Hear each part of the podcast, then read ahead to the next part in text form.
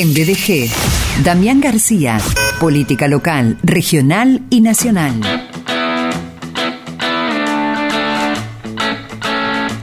Él es abogado, es mediador, es presidente del Instituto de Derecho Electoral del Colegio de Abogados de Rosario. Es presidente de Sinergia Ciudadana, Centro de Estudios de Políticas Públicas. Podemos navegar, están invitados a navegar, sinergiaciudadana.org. La semana anterior charlamos con él acerca de la última jugada en referencia a la asunción de eh, Sergio Massa, que el día de la asunción festejó como si hubiera sido elegido presidente o gobernador. Una locura total. ¿Qué festejan? Se preguntan las personas. ¿O no, doctor Álvarez? Bienvenido. Doctor Álvarez, doctor García, bienvenido. no sé. El de la biblioteca. El de la biblioteca. Si querés le damos paso a Álvarez. No, hay problema, yo me corro si hace falta. ¿Qué tal, Sergio? ¿Cómo estás? ¿Cómo está la audiencia? ¿Cómo está el equipo? Dios querido, se me mezclaron los columnistas de lunes. El doctor Álvarez, doctor Álvarez. De la biblioteca, bueno. Eh, tranquilamente. Borges y Álvarez. Borges y Álvarez, me encantaría. qué talento, qué, talento, qué actorazos los dos, ¿eh? eh digo, eh, tranquilamente podrías tener una biblioteca. Seguro, seguro, seguro, seguro. Doctor Damián García. Seguro, ¿y cómo estamos? Estamos pasados por humo, Sergio, directamente. No pasados por agua, sino pasados por humo. Realmente viviendo o sobreviviendo como se puede en la ciudad es ya desde, la mañana de hoy, desde, desde ayer, es tremendo el, daño que está causando el humo. Anteriormente se, se, sufría cuando uno salía a la calle o cuando uno lo veía. Hoy por hoy fue tan intenso ¿no? las columnas de humo que tuvimos encima de, la ciudad que ya se vivía y se sufría dentro de cada una de las casas, lo cual es gravísimo. Mira, bueno, esto comenzó el fin de semana, ¿no? No solamente hoy. Y ante el hecho, yo salí de casa, dejé vidrios cerrados, persianas bajas, para evitar que ingresara aún más, no para evitar que ingresara, para evitar que ingresara aún más. Y cuando vuelvo, abro la puerta, un olor a humo adentro, aún con todo cerrado. Impresionante. Y hoy tomé, esta mañana tomé, mira, te muestro, unas fotografías del panorama.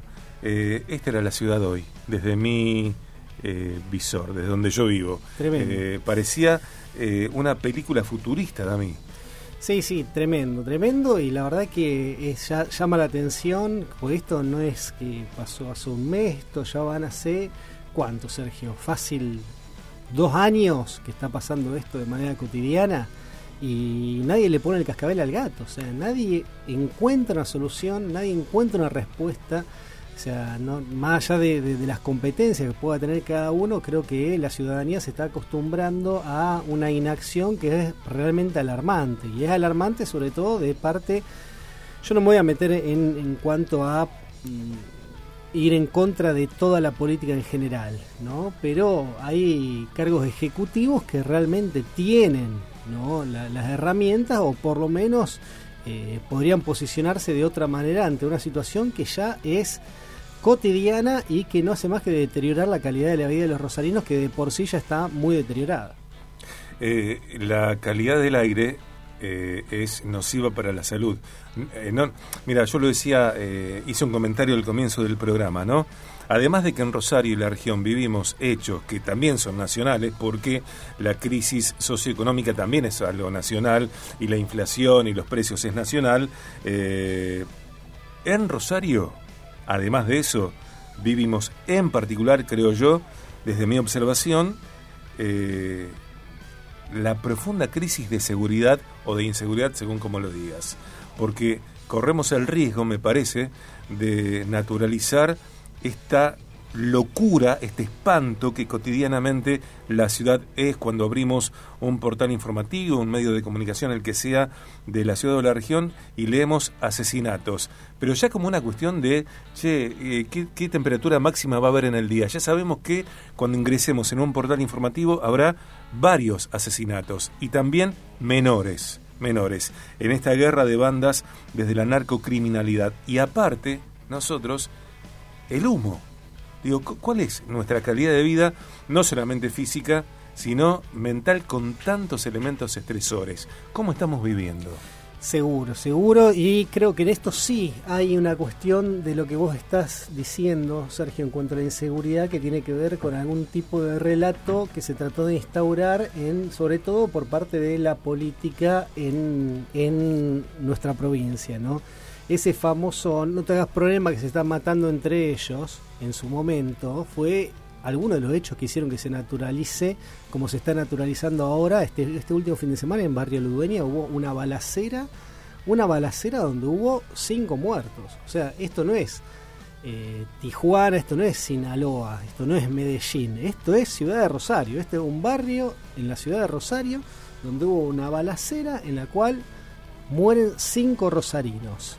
O sea que después, si cada uno lo quiere naturalizar o quiere comprar ese relato que muchas veces se vendió por parte de los poderes ejecutivos acá en la provincia, de no se hagan problema que se están matando entre ellos, bueno, eso es otra cuestión, ¿no? Pero donde se balearon hay casas, hay mucha gente que en el medio está eh, sufriendo y por otro lado tampoco debiera pasar tampoco debiera pasar un tema de que se baleen entre ellos, que nosotros naturalicemos que ciudadanos de, Rosario, por distintas cuestiones que son para analizar de manera más profunda, entren en la narcocriminalidad, entren en ese negocio y se empiecen a balear entre sí. Porque ¿dónde está la policía? ¿Dónde están las fuerzas de seguridad?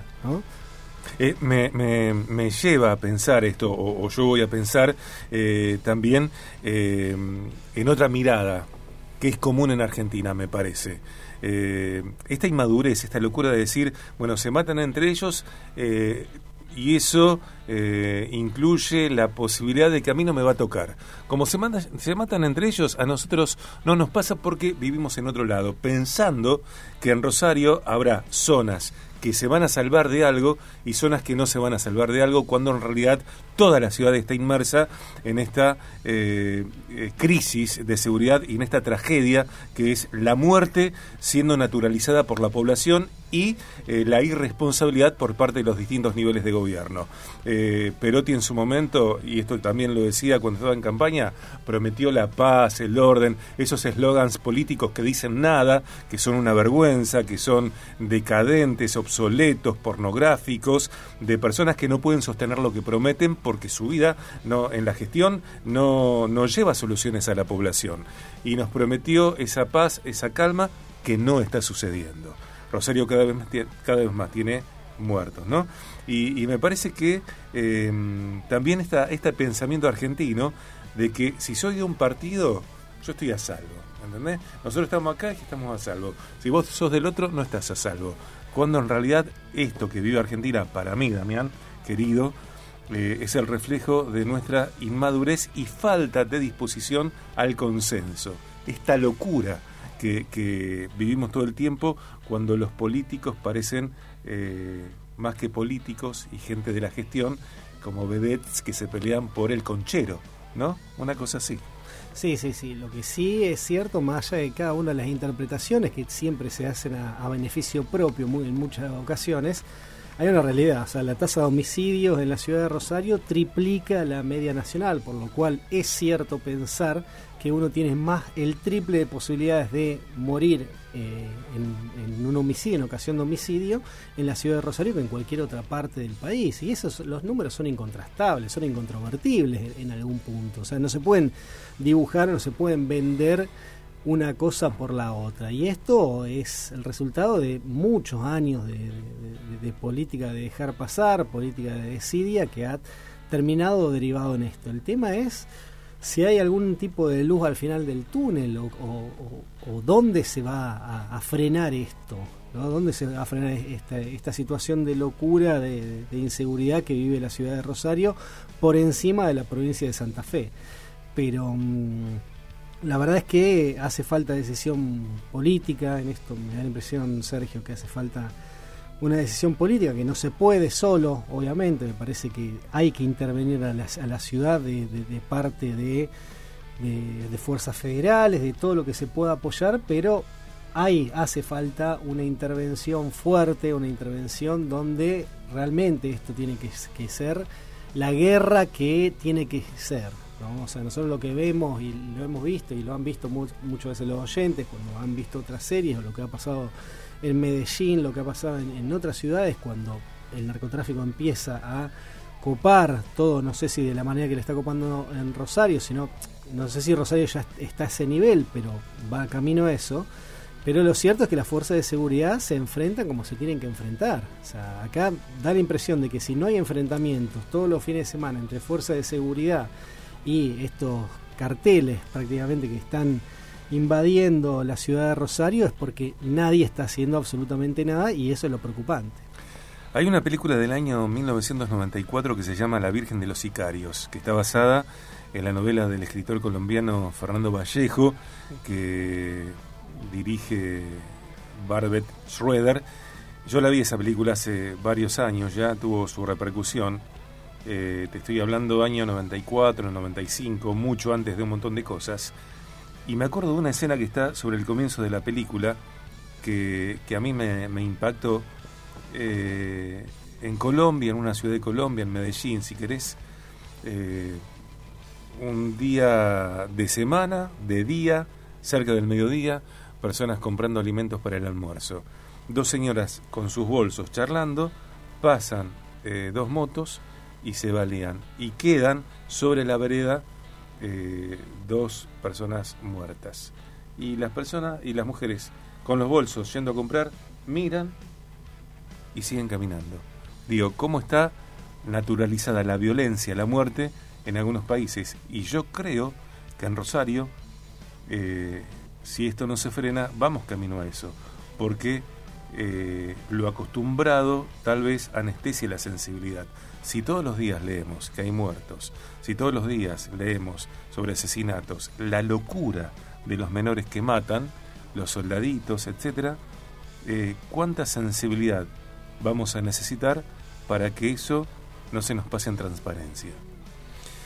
Sí, pero yo creo que muchos de los oyentes que ahora están, están escuchando del otro lado, si tienen la oportunidad de vivir a lo mejor en barrios más problemáticos, barrios más periféricos de la ciudad de Rosario, yo estoy convencido que están acostumbrados a las balaceras todos los días. Están acostumbrados a las balaceras y es más, y mucha gente, muchos ciudadanos está cambiando su forma de manejarse en su vida cotidiana a partir de este tipo de cuestiones. Sea, estoy convencido de eso. Estoy convencido que hay mucha mucha parte de la ciudadanía que vive en, determinados barrios que después de determinada hora ya no puede salir a la calle o que se organiza para llegar, para hacer las compras antes, para no tener que salir a la calle a determinada hora. Y ya no es, no es un tema que te reconozcan por el barrio, no te reconozcan por el barrio. Acá hay una situación que es muy problemática y que, y que estoy seguro que eso, que eso es algo que está pasando cotidianamente. No, no te digo el tema de los encargos que se hacen para balear en determinados lugares o la, la política o el negocio de la extorsión que también existe en la ciudad de Rosario y que es realmente grave y que afecta también a la economía porque también la afecta, sobre todo a los, a los negocios y los emprendedores. Pero eso, esa cotidianidad, que es lo que estamos hablando, ya está pasando, ya está pasando lamentablemente. Y bueno, será cuestión de que realmente se gobierne o que se ejecute políticas que traigan realmente paz y orden y no que quede únicamente en un eslogan de campaña, como bien dijiste vos. Eh, esto que te voy a comentar ahora es algo que pienso hace mucho tiempo. Nosotros eh, hacíamos un programa que se llamó Hasta que se demuestre lo contrario en, Radio Trip, eh, cuando era parte del grupo Fisherton, un programa que hacíamos con Leota. Y algo que decidimos hace varias temporadas de esto es incluir mensajes que les hablen, por ejemplo, a delincuentes. Eh, en los medios de a lo mejor es una locura, te parece una locura lo que digo, a mí no me parece en absoluto una locura, al contrario.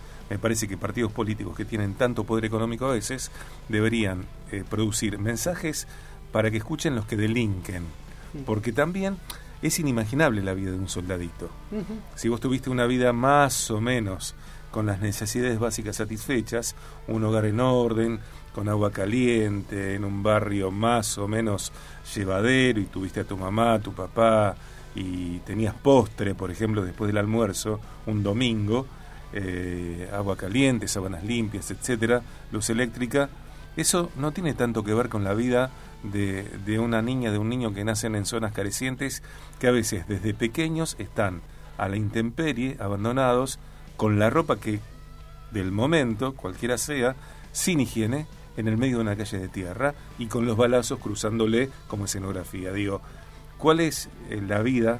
¿Qué, ¿Qué, vida construye una persona que nace en ese contexto? ¿Cómo nos podemos, cómo creemos que nos podemos imaginar la vida de esas personas? ¿Y por qué no acercar a través de los medios, partidos políticos, organizaciones, niveles de gobierno, mensajes para que las personas piensen en que hay otro modo de vida y también para incentivar la eh, reflexión sobre la propia dignidad.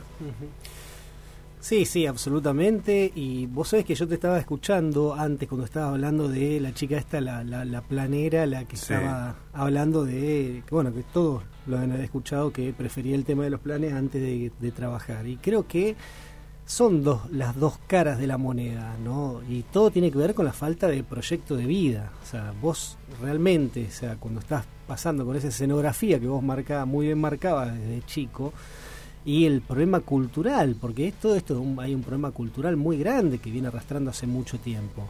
¿Y ¿A qué me refiero con esto? Cuando vos estás hablando de, este, de, esta chica, o lo que vieron muchos, que esta, esta chica que prefiere, que prefiere los planes antes que trabajar, bueno, yo te cuento algo, o sea, hay, hay un tema de, construcción de identidad, ¿no? Que tiene que ver con el tema de no trabajar, ¿no? O sea, cuando acá en, nuestro país tuvimos, en algún momento tuvimos un 20% de desempleo en época de, Menem y de la Rúa, eh, había un problema muy grave que era además del tema de los ingresos financieros, sino que era la falta de identidad que sufría la persona que no tenía empleo esa falta de identidad, es decir, más allá del tema de, la necesidad de, la plata para llevar a casa, decía, bueno, ¿qué función estoy cumpliendo en la sociedad?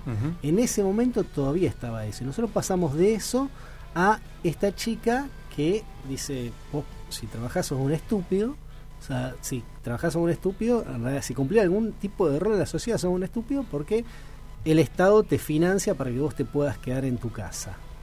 Y eso también tiene que ver con el proyecto de vida que puede llegar a tener un soldadito que realmente no encuentra empleo, no encuentra eh, la salida mediante un empleo formal y tiene que terminar cayendo en algún tipo de vida que le pueda dar ese trampolín social que no va a tener y que, que viene de, varias de, varias generaciones de, vivir pobre de, nacer de, que el padre también de que el abuelo también y encuentra dentro de eso alguna forma de trampolín social de, cambiar ese modo de vida. Bueno, esa es la batalla cultural que también hay que dar, ¿no? Pero hay que tener las, herramientas para eso, porque ¿qué herramientas vos le estás dando? Mira, el, viernes charlábamos con eh, Cristina Gómez, María Cristina Gómez, la maestra, profe Cristina, eh, delicioso hablar con ella, a mí me encanta. Eh, ya la entrevisté varias veces, ¿no? Que justamente ese día yo no sabía ya teníamos la nota prevista, eh, publicó un artículo sobre la repitencia, eh, de acuerdo al sistema educativo en, Santa Fe, en Infobae. Y, Cristina eh, decía algo que comparto, y es que esta crisis, sobre todo, es una crisis de educación. Y que cuando vayamos a votar en la urna, pongamos educación, no pongamos retroceso. Argentina saldrá adelante, si es que sale en algún momento, por una suma de factores. Fundamental, inseparable, indispensable, la educación. Porque lo que tiene que ver con alienar a las personas, me parece a mí, Damián, es una forma de eh, mala educación, de no educar justamente, ¿no? Cuando hay educación, la persona primero se, se creo que cobra valor de sí mismo. Y a partir de eso, lo que podemos charlar, ¿no? Pero creo que también la crisis que atravesamos, aunque no lo parezca, tiene que ver con la educación. Sí, sin lugar a dudas, sin lugar a dudas que tiene que ver y, muchos de los problemas nosotros que, tenemos no son derivados de eso, o sea, es como que nosotros estamos atacando los síntomas, pero no estamos atacando el problema real, por el síntoma de los problemas económicos, también tiene que ver con, cuestiones culturales, con, con, la batalla esa cultural, cuando digo la batalla cultural me refiero también e incluyo, por supuesto, la educación, que es la primera batalla que vos tenés que dar. El error que han tratado de hacer otros otros gobiernos que han querido combatir esto es tratar de dar la batalla económica antes que la cultural. Cuando realmente el problema que vos tenés es un problema cultural, es un problema político, un problema de aprendizaje, un problema de adolescencia que tenemos también como país en muchas ocasiones y también la clase política muchas veces, muchas veces se aprovecha ¿no? de esta ignorancia y hace política en muchas oportunidades con esa ignorancia.